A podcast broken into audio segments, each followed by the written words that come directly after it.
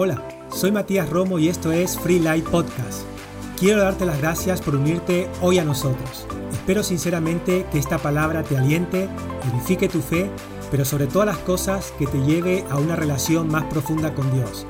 Disfruta de la enseñanza.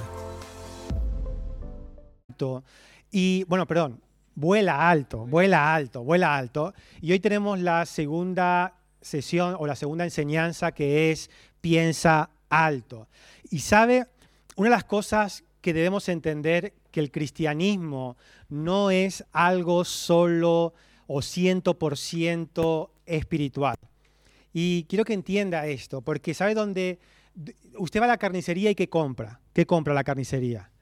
Carne, ¿verdad? No compra verdura, compra carne. Usted va a la verdulería y ¿qué compra? Gracias, gracias Anita, gracias porque está aquí. Los demás están diciendo a ver si acaba ya, empezó, pero que acabe ya, por favor. si va a la verdulería, ¿qué compra? Ahí está, muy bien, gracias, gracias. Eh, se trata, ¿sabe, ¿Sabe? Usted no está en el cine donde tiene que poner, ¿sabe? Si usted habla, le dicen, usted está en la iglesia, ¿verdad? En la iglesia usted tiene que participar y yo trato de dar lo mejor de usted, pero claro, si usted no coopera conmigo, es muy difícil, ¿verdad? Entonces, si usted va a la iglesia, ¿de qué trata la iglesia? ¿Verdad? Uno dice, bueno, de, lo espiritual, ¿verdad? Es lo que uno piensa. Pero a medida que usted estudia la Biblia, a medida que usted profundiza en la palabra de Dios, se da cuenta que la Biblia habla mucho más de sus pensamientos que de su espíritu. Y es verdad que somos espirituales. Es verdad que nuestro verdadero yo es un ser espiritual así como Dios es. Y, pero un espíritu no tiene que ver con un espíritu sin forma, sin simplemente algo abstracto. No, escuche, somos una persona espiritual que vivimos en un cuerpo físico, pero cuando este cuerpo muera, usted y yo seguiremos vivo en una, en, una, en una eh, forma diferente. Pero escuche, aquí en la tierra usted es espíritu, por eso el ser humano es, diferente a un animal, aunque los animales son especiales, usted es más especial que un, animal, ¿verdad? A veces el pensamiento progresista progresa para que un perro sea más importante que un hombre, ¿verdad? Pero es una, cosa, bueno, es igual, ¿eh? no nos meteremos allí hoy, ¿verdad? Pero escuche, usted es un ser espiritual, pero también tiene un alma que la Biblia llama alma y tiene que ver con su mente, voluntad y razonamiento. Ese, es el alma, su mente, voluntad y razonamiento. Y después usted tiene un cuerpo físico, que es donde usted mora en este, en este mundo físico. El planeta Tierra es un planeta físico. El cielo es un planeta espiritual. Bueno, dije planeta, pero la, Biblia dice que el la Tierra es la imagen del cielo. Significa que el azul que usted ve aquí es el reflejo del verdadero azul que es el cielo, que eh, nuestro, nuestro vida allí después. Lo más parecido que usted puede encontrar al cielo es la tierra. Así que somos seres espirituales, viviremos en el cielo en una, en, una, eh, en una forma espiritual. Pero aquí tenemos un cuerpo físico. ¿Por qué? Porque vivimos en un mundo físico. El planeta Tierra es un planeta físico. Ahora, yo dije el, el, domingo pasado que lo que usted recibe de Dios en su vida personal tiene que ir canalizándose en su vida personal. Y a veces la vida no va por donde nosotros queremos. Hemos enseñado esto muchas veces y en la pandemia hemos hecho mucho énfasis en esto, que vivimos en un mundo imperfecto, en un mundo ideal, todo saldría bien, pero en el mundo perfecto no. Ayer hablaba, me río porque ayer hablaba con un chico, con, con Fran, un, vecino, me lo, encontré, me lo encontré en el, en, el, en, el, en el parque paseando los perros y estábamos hablando acerca, ah, estábamos bromeando, ¿no? Y estábamos hablando de tonterías, ¿verdad? A las 8 de la noche con los perros ahí hablando de nada. Simplemente que hagan pipi, que corran y, irnos para casa, ¿no? Pero estaba contando, digo, leí de Mike Tyson en Marca que él eh, tuvo una experiencia con la muerte que lo cambió y que él en una depresión tomó el veneno del sapo. ¿Sabes lo que es eso? Espero que no sepa lo que es, ¿verdad? Pero el veneno del sapo es una droga muy, muy, muy, muy fuerte. y que está, que está prohibida porque eh, lo más probable es que mate a la persona. ¿no? Y entonces Mike Tyson tomó esa droga Y yo le estaba contando el caso, ¿verdad? Digo, Mike Tyson, dice, él estaba profundamente en depresión, tomaba cocaína, marihuana y nada, nada, estaba divorciando, estaba pasando problemas. Y dice que no tuvo nada mejor, nada que lo cambiara más que la droga del sapo. Porque la droga del sapo, cuando la probó, le provocó la muerte y dice que eso cambió su, forma de, vivir. Y me dice, este compañero me dice, ¿y dejó de tomar droga? Le digo, no, en un mundo ideal sí, pero no, no, no, es un testimonio de Mike Tyson, no, es un testimonio de superación, ¿verdad? Eh, ejemplar. Pero escuche, en un mundo ejemplar todo saldría bien. En un mundo ideal, usted y yo, todas las cosas siempre serían buenas, fáciles, y vendrían de la mano. Pero no, no vivimos en un mundo ideal, vivimos muy lejos de un mundo ideal. Por eso Dios es nuestra ayuda, Jesús es nuestra ayuda, porque vivimos en un mundo imperfecto, donde no todo siempre sale como queremos.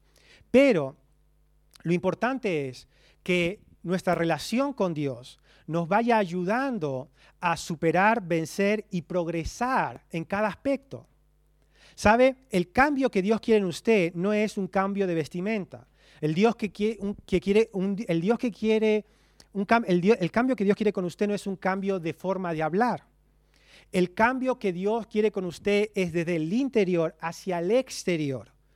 Y cuando hablo exterior, no estoy hablando de cómo usted luce, cómo usted se ve, cómo usted aparenta o, se muestra, sino cómo usted se conduce en la vida. Ese es el cambio que Dios quiere. Yo me crié en una iglesia evangélica tradicional y en la iglesia evangélica tradicional teníamos que vestir de una forma y teníamos que hablar de una forma.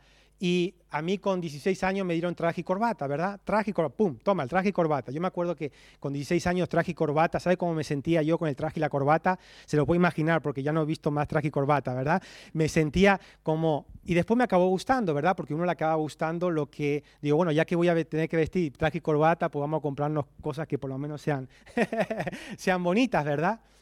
Entonces las mujeres tenían que llevar una forma de vestir, etcétera, etcétera. Entonces todo tiene que tenía, estaba enfocado en lo exterior.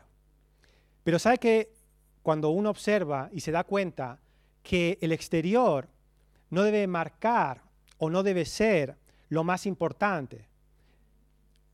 No debe ser nuestra forma de vestirnos, de movernos, lo que marque si realmente hemos cambiado o no.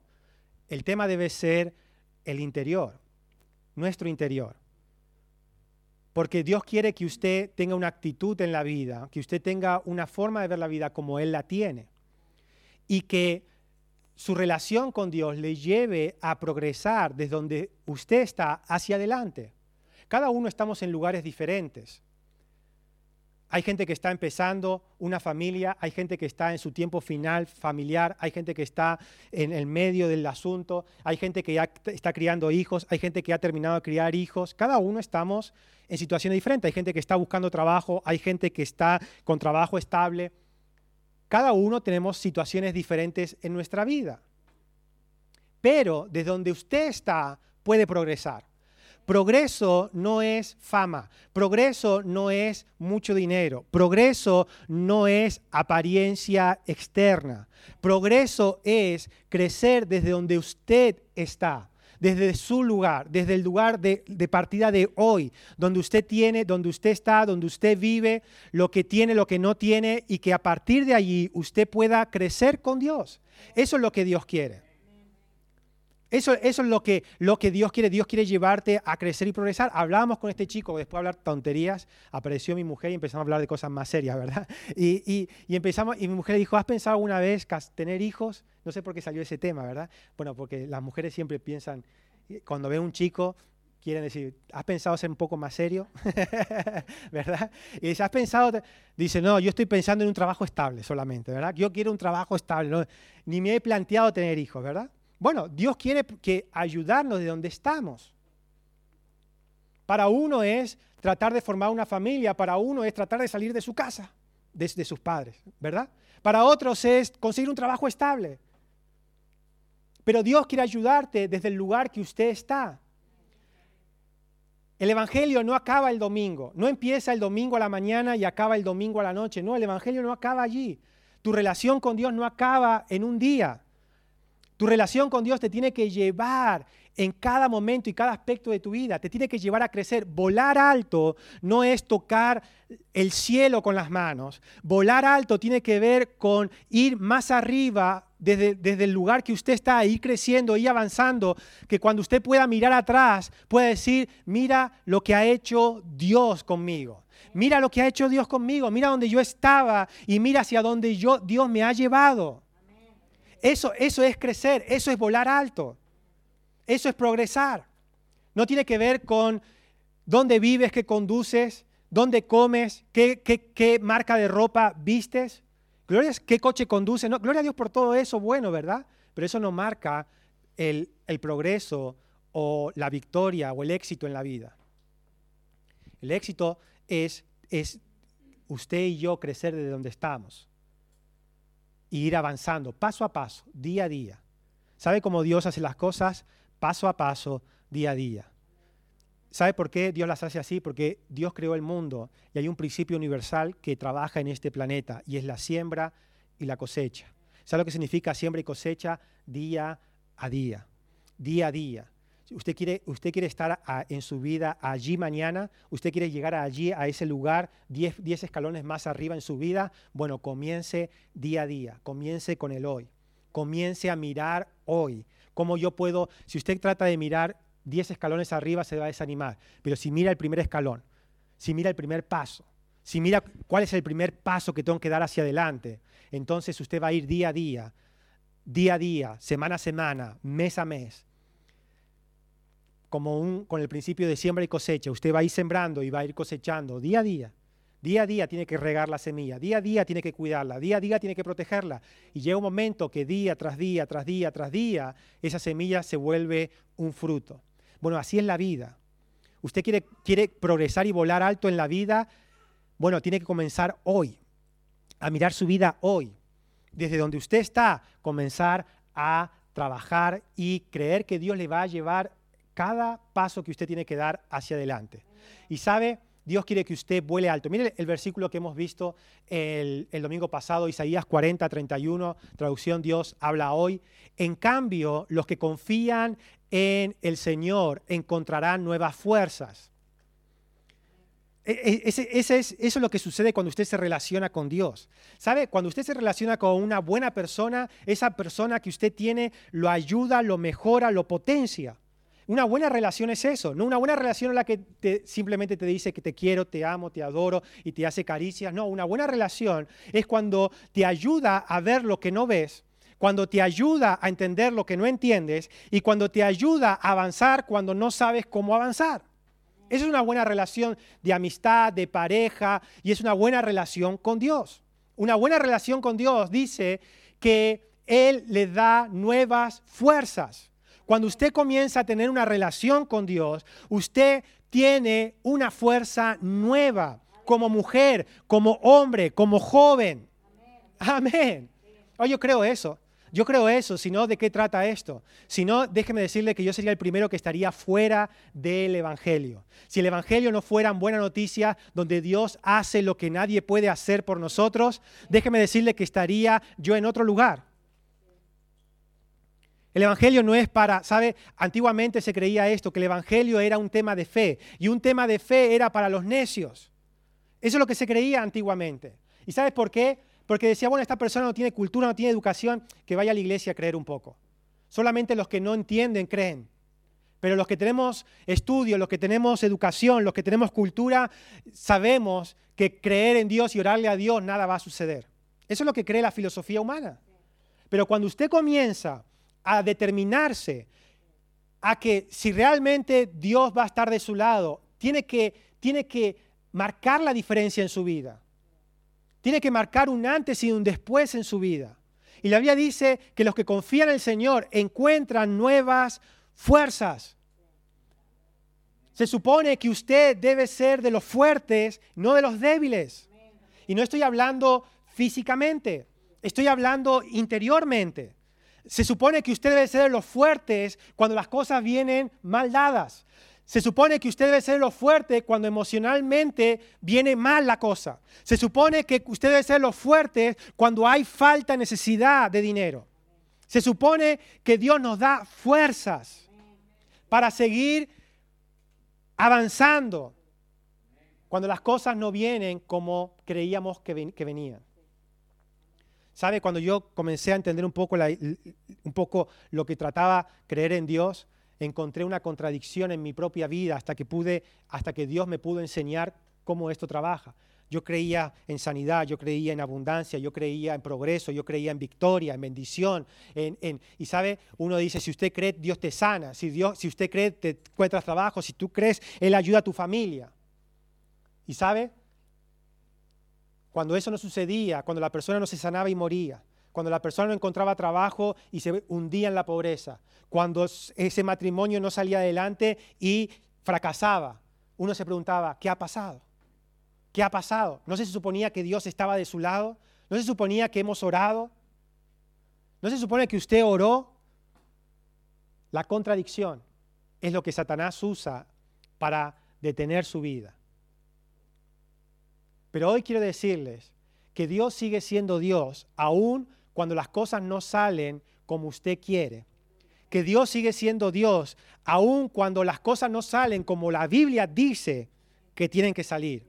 Porque si usted sigue confiando en Dios, las cosas comenzarán a encauzarse como Dios quiere, bajo la voluntad de Dios. Es fácil creer cuando usted oró y vio. Es fácil creer cuando usted oró y fue sanado.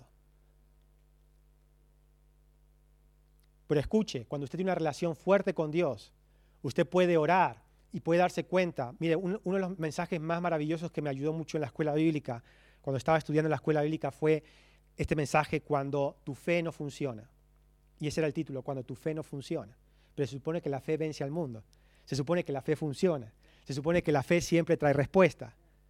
Y la pregunta es, ¿y qué pasa cuando la fe no funciona? ¿Estás preparado para cuando no funcione? ¿Estás preparado para contraatacar cuando no funcione?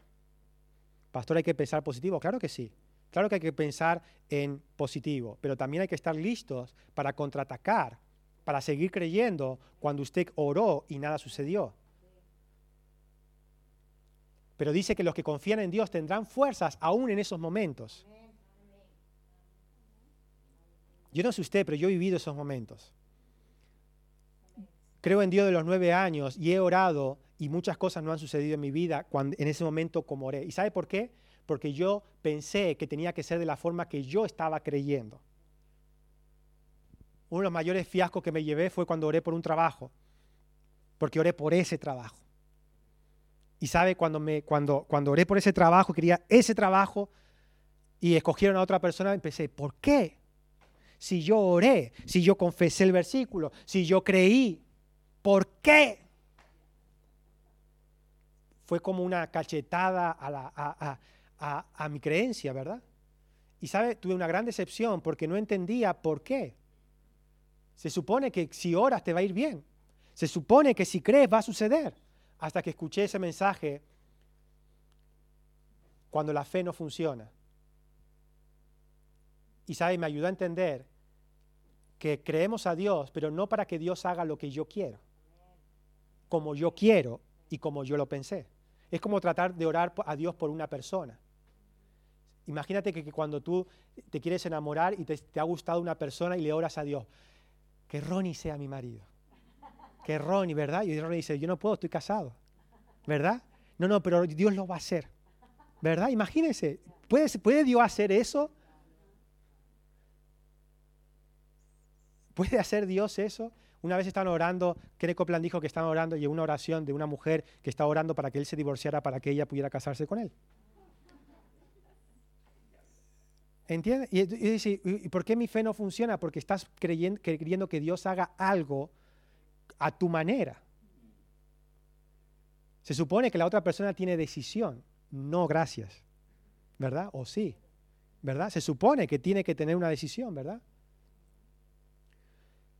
Nuevas fuerzas cuando usted tiene una relación correcta con Dios. Usted sabe que a veces las cosas pueden venir mal dadas, pero usted tiene fuerzas para seguir creyendo. Y cuando usted se mantiene orando, ¿sabe? Usted puede orar y decir, Señor, dame ese trabajo.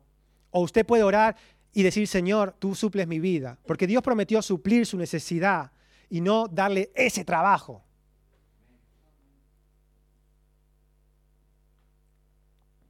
Pero si usted aprende a confiar en Dios, usted tendrá fuerzas para decir, Señor, tú sabes el dónde, el cómo y el cuándo de cada situación de mi vida. Tú sabes cómo lo vas a hacer, yo no sé. Pero te doy gracias, porque yo confío en ti. Es muy diferente a decir, Señor, yo te oré, Señor, yo te lo pedí, y mira cómo estoy. Tan fiel que fui, tantos diezmos que di, tantas horas de servicio que di a la iglesia. ¿Y por qué me pasa esto? Pero cuando usted comienza a confiar en Dios correctamente, usted no está condicionando a Dios.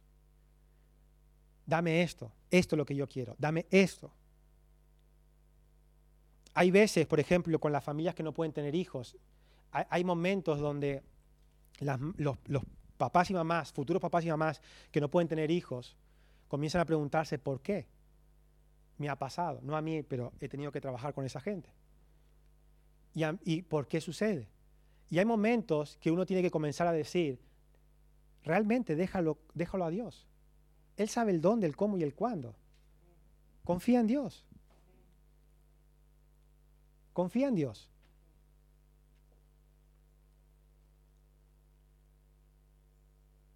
Cuando usted confía en Dios tendrá nuevas fuerzas y dice la Biblia que volarán alto, volarán alto, volarán alto.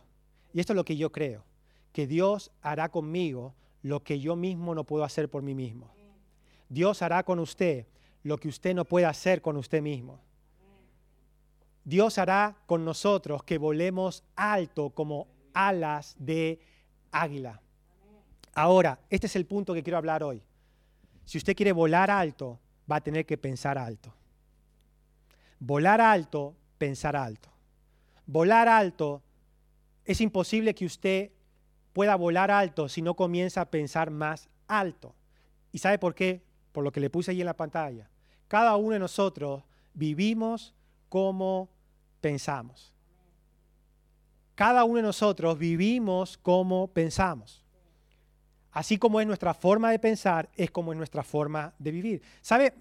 piense esto. Vivimos en un mundo global, pero que todavía tiene fronteras y culturas diferentes, ¿verdad? La mayoría de aquí somos de Sudamérica, Centroamérica, ¿verdad? Entonces, es muy diferente a la vida europea. España es muy diferente a la vida eh, de los países nórdicos. ¿Por qué? Porque cada país tiene una cultura, ¿verdad? Y cada uno tenemos unos horarios. Por ejemplo, yo le comento en Argentina que lo más probable es que sea muy parecido a, a su país. En Argentina usted puede ir a un restaurante tarde, tarde, tarde, tarde y todavía la atienden. Usted va a Estados Unidos o a países nórdicos, al norte de Europa, y usted va después de las 6 de la tarde y ya no lo atienden. ¿Por qué? Porque en su forma de pensar ya no entra que alguien vaya a cenar a la una de la mañana. Pero para nosotros, la una de la mañana es el mejor horario para ir a cenar.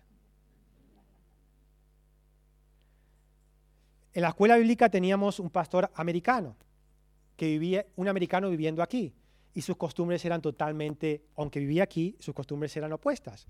Usted por ejemplo, usted le invitaba a un café con leche y lo primero que hacía miraba la hora. Y podían ser las 5 de la tarde mm, hasta las 4 y media puedo. Y usted dice, pero es un café con leche. no te pregunté qué hora es, ni te pregunté. Yo decía, ¿quieres café con ¿Quiere, ¿Quiere un café, pastor? ¿Qué hora es?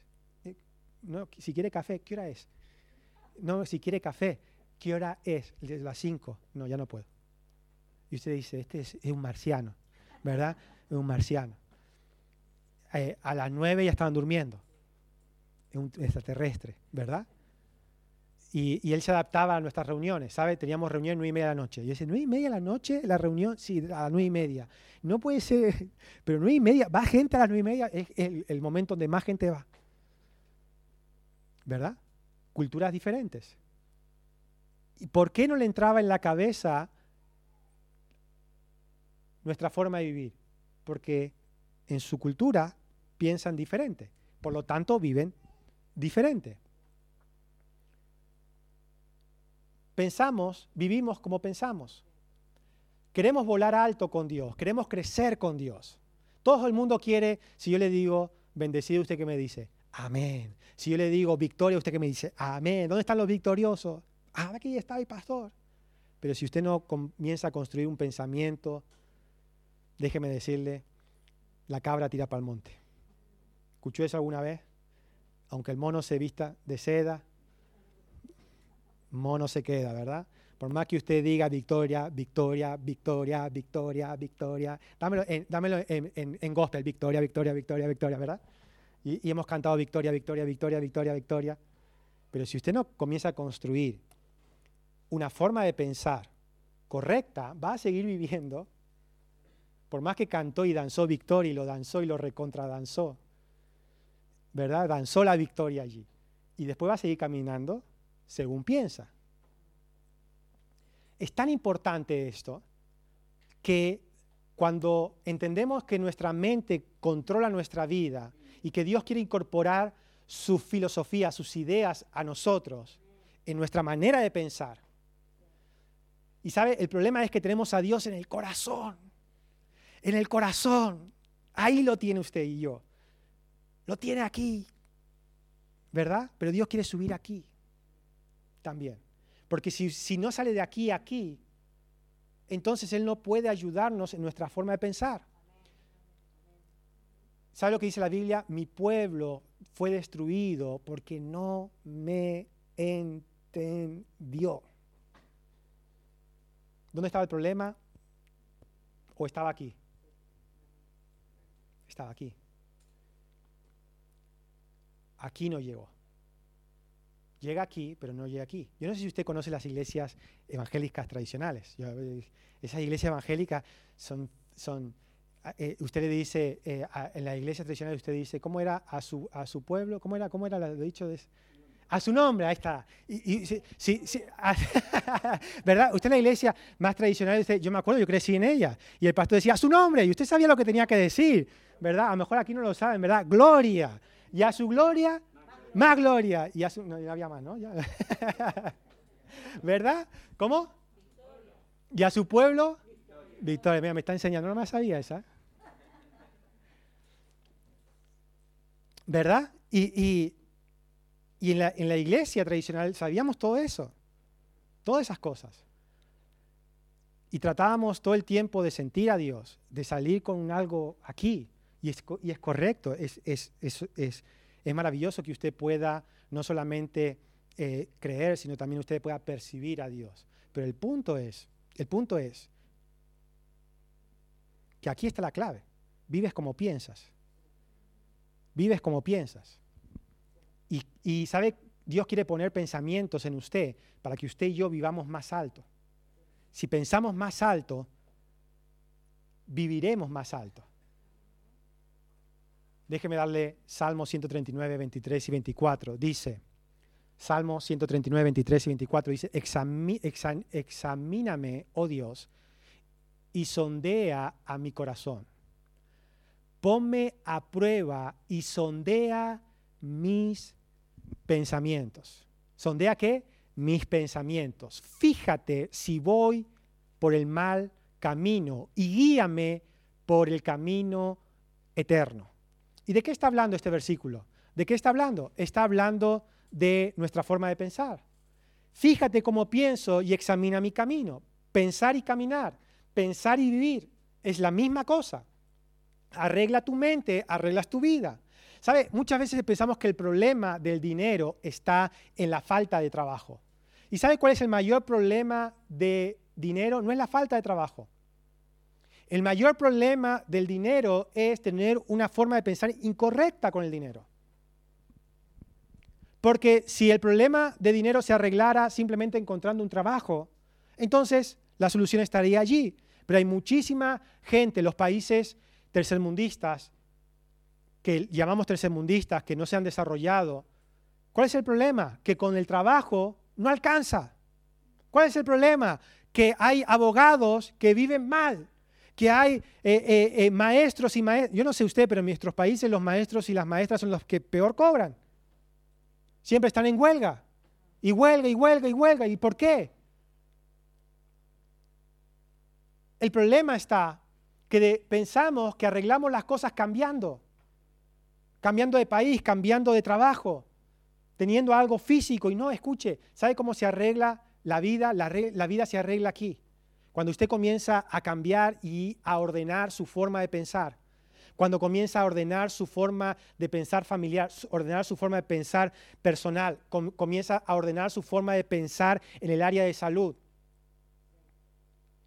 Yo tenía un compañero de trabajo que todo el tiempo decía, el médico me quitó el, me quitó el azúcar, me quitó la sal, me quitó el alcohol y fumaba, ¿verdad? Y tomaba alcohol bastante. Y me quitó todo. Dice, ya no puedo, ¿qué, qué, qué, ¿para qué vivo? Pues si tengo que morir, voy a morir. Porque para no tomar ni azúcar, ni sal, ni tomar alcohol, ni fumar, ¿para qué vivo? Y no le digo más que me decía porque no se puede decir. ¿Sabe qué sucedió? Se murió. De repente, ¡pum! Y usted dice, usted que dice, ¿cómo, ¿cómo es la vida, verdad? Bueno, las cosas pasan, es verdad que pasa y nadie es culpable de nadie lo que pasa, pero escucha, usted tiene un pensamiento, una filosofía alta, en el área de su salud. Si usted piensa en salud, va a tener salud. No significa que, no tendrá problemas de salud nunca, pero escuche, por lo menos tiene un pensamiento saludable ante la comida, ante el ejercicio, ante, ante todo.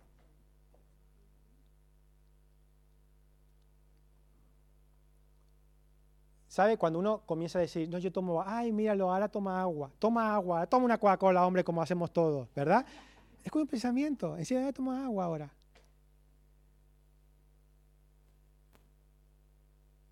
Un pensamiento saludable. Pensamiento saludable. No es que no tomes Coca-Cola, pero piensa en tomar agua un día. Piensa en tomar, ¿verdad? Piensa, piensa decir, voy a incorporar el agua. Voy a incorporar una. Yo les digo a todos mis compañeros que tomamos café en la máquina, tres de café. ¿Sabes cómo tira café eso? Eso tira, es eh, eh, eh, tira, eso tira más café que más, más azúcar, perdón. Y, le digo, tiene tres. Digo, ellos ven que yo tomo sin azúcar. Le digo, pero es que si tira algo de azúcar igual, esto tira azúcar por, le sobra azúcar a esto. Y me dice, no, no, está muy amargo. Le digo, comienza con un punto menos. Comienza con un punto menos. Y las peleas que tengo para que le pongan un punto menos. Ponle un punto menos. No trate de quitarle cuatro puntos, quítale uno, que tire algo menos. Pensamiento, pensamiento. ¿Te gusta el dulce? ¿Te gustan los postres? ¿Te gusta? Comienza por decir, bueno, voy a en lugar de dos me tomo uno. Comienza con eso. Pero si no somos capaces ni siquiera hacer eso, ¿verdad? Yo a veces voy, voy a subir al ascensor y digo, voy a subir por la escalera. Y yo me hago deporte, pero voy a subir por la escalera y subo por la escalera. Todo suma, todo ayuda. ¿Qué le dice al médico cuando a las personas mayores cuando, cuando ya tiene que quitarle el azúcar, la sal, eh, hay que, hay que sacarle todo lo que, ¿verdad? Porque llega un momento que dice el médico, mira, tienes que nacer de nuevo para que eh, mejor, ¿verdad? ¿Y qué le dice el médico, verdad? Camina solamente, camina, camina un poco, ¿verdad? Porque todo ayuda. Claro, lo ideal sería que corriera, que saltara, que hiciera ejercicio, ¿verdad? Pero es imposible eso. Camina. Y entonces el paciente decía, el médico me dijo que caminando ya estaba. no, no te dijo la verdad. No es caminando solo, pero eso te va a ayudar. Ah, es que yo camino porque el médico me dijo que caminara. Bueno, pero ahora corre. Ah, no, correr. Si el médico me dijo que caminara solo. ¿Entiendes? Piensa en alto, vas a vivir alto. Piensa más allá, vas a vivir más allá. Quiere, quiere, quiere, quiere que le vaya bien financieramente, un pensamiento que le ayudará para que tener dinero. Piensa en ahorrar y no en gastar. Tan sencillo como eso. Tan sencillo como eso. Piensa en tenerlo. ¿Cómo puedo hacer para tenerlo aquí? ¿Cómo puedo hacer para que este, estos 50 euros se queden aquí? ¿Sabe la gente por qué pierde la lotería cuando a los dos años después de ganarla, es, estadísticamente no solamente la lotería, su familia, sus amistades, todo el mundo se pelea con él, ¿verdad? Porque todos quieren dinero de él y bueno, eso se complica todo, ¿verdad? ¿Sabe por qué? Porque lo primero que piensan es cómo en gastar. ¿Cómo en gastar? Si me toca la lotería, me compro, me compro, me compro, me compro, me compro, me compro. Y, ese es el problema. Que te compras, te compras, te compras, te compras, te compras. ¿Y cómo lo ahorrarías? No pensé en eso. Pensé en comprar, comprar, comprar una casa más grande, un coche más grande, una mujer más grande, no, un, un perro más grande, quise decir. Todo más grande. ¿Verdad? Es la filosofía del consumismo, ¿verdad? Pero los que tienen dinero, ¿saben cuál es, cuál es, lo que ellos piensan? ¿Saben lo que ellos saben? Que los que tienen mucho dinero, ellos dicen esto, lo, lo difícil no es ganar dinero. Y dice, bueno, pastor, porque ellos tienen dinero, lo dicen. Pero cuando llegaron allí, ellos se dan cuenta que lo difícil es mantener el dinero. Cuando tú tienes dinero, el problema no es ganarlo, el problema es cuidarlo. Y para eso hay que cambiar la forma de pensar. Pensar en cuidar, pensar en ahorrar, pensar en invertir, pensar en construir, pensar en aumentar. Si te tocara un millón de euros, ¿qué harías? Un, dos, tres, responda otra vez. Un, dos, tres, responda. Y le digo una cosa. El pensamiento consumista es mucho más que un millón de euros. No llega. O sea, usted puede consumir tanto que un millón de euros lo puede fulminar. Pastor, un millón de euros, eso, eso, eso, con eso vivo para toda la vida, no, no se equivoque. Lo primero que haría es dejar de trabajar. Bueno, hay problema. Como ahora está el gordo de Navidad en la empresa, ¿verdad? En todas las empresas del mundo está el, gordo de Navidad. Eh, no sé si Josué lo sabe, esto no sabe, ¿no? Aquí hay una, una cosa cultural y es que hasta los cristianos compramos lotería el... Porque es cultural, es cultural, ¿verdad? Básicamente porque para que no le toque a todos tus compañeros de trabajo y tú te quedes sin, ¿verdad? Es para eso. Es por el miedo a, a que no... Entonces es el gordo de Navidad que le llama el 22 de diciembre y se paraliza el mundo. Bueno, toda España se paraliza allí, ¿verdad? Es verdad, hasta lindo, es verdad. Todos escuchando en la radio, viendo el mil euros, ¿verdad? Y usted dice, ay, casi, casi, ¿verdad? Y usted está ahí y después viendo en el marca o en el otro, me tocó, me tocó, no me tocó, a ver cuánto. No le tocó ni la vuelta, ¿verdad? Pero si le tocara, ¿qué es lo que está pensando la gente? Bueno, la mayoría de los 50, los que tienen más de 50 dicen, yo ya no vengo más a trabajar. Los que tienen menos se lo piensan más, pero con 400 mil euros te da... Mm. Porque escuche, el pensamiento es, me compro esto. ¿Sabe por qué usted no compra más? Porque no tiene más. Si no, se compraría hasta lo que no necesita. Porque es lo que pasa con el pensamiento de comprar. ¿Y sabe por qué? Porque hemos sido educados, primer mundo, dicen, ¿verdad? A consumir. ¿Sabe lo que es el Black Friday? El Black Friday es consuma. Es eso. ¿Sabe lo que es las rebajas? Es sigue gastando. ¿Sabe lo que es el Cyber Monday? Dale otra vez allí. Es eso. Es buscar ofertas para que la gente siga consumiendo, para que la rueda siga girando, ¿verdad? Y hemos sido educados en eso, en comprar, comprar, comprar, comprar, comprar, comprar, comprar. Ahora, yo no quiero que usted se vuelva un tacaño que no compra nada ni gasta nada, ¿verdad?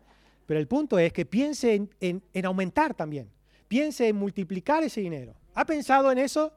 ¿Ha pensado si le tocara un millón de euros, cómo hacer que ese millón se vuelva dos? No, pastor. Pensé en comprarme una casa, un coche, darle, darle dinero a mi familia. Uy, lo peor que puede hacer es darle dinero a mi familia. Pastor, yo le dije a mi padre, si me toca la lotería, muy cosa muy menos probable, no te doy ni un euro. Eh, ¿Se lo dije o no te lo dije? Se lo dije. Y él me dijo, si me toca, yo te doy, no, no me lo des. Buscamos otra forma. ¿Sabe por qué? Si yo le entrego a mi padre 500 mil euros, ¿sabe lo que pasa? El gobierno se queda 260 mil euros mínimo. Y a él le quedan 240 mil euros. Es la forma más fácil. Bueno, pero no voy a dar una clase ahora de, de cuidar su dinero, ¿verdad? Hay que guardar. Yo ya, ya, te lo hago llegar de otra forma, que el gobierno no se coma un pellizco de cada... ¿verdad? Y ahí eh, así se pierde el dinero. ¿Cómo se puede perder 2 millones o 3 millones? Dale, dale 300 mil a tu padre, dale 200 mil al primo, dale 100 mil. Y usted dice, y la mitad se lo quedó el gobierno, y usted fue perdiendo dinero y se quedó sin dinero. Y después tiene que pedir ir al trabajo otra vez, oye, que me fui porque me tocó la lotería, ahora vuelvo porque me quedé sin nada por el pensamiento de consumir y no el pensamiento de ahorrar, no el pensamiento de que ese euro se vuelva dos, de que ese dos se vuelva cuatro. Piense esto, ¿sería fácil para usted que un euro se vuelva dos? hacer que un euro se vuelva dos sería fácil. Bueno, extra, eh, cámbielo a un millón y es lo mismo. De cero a, a dos millones es muy complicado. Pero con un millón, usted puede hacerlo dos. Así como un euro puede hacerlo dos euros. Pero tiene que tener un pensamiento alto, que de eso es lo que le estoy hablando. Piense alto. El principio es, piensa en lo que piensas. Ese es el principio. Y podrás cambiar como vives. Piensa en lo que piensas y podrás cambiar como vives.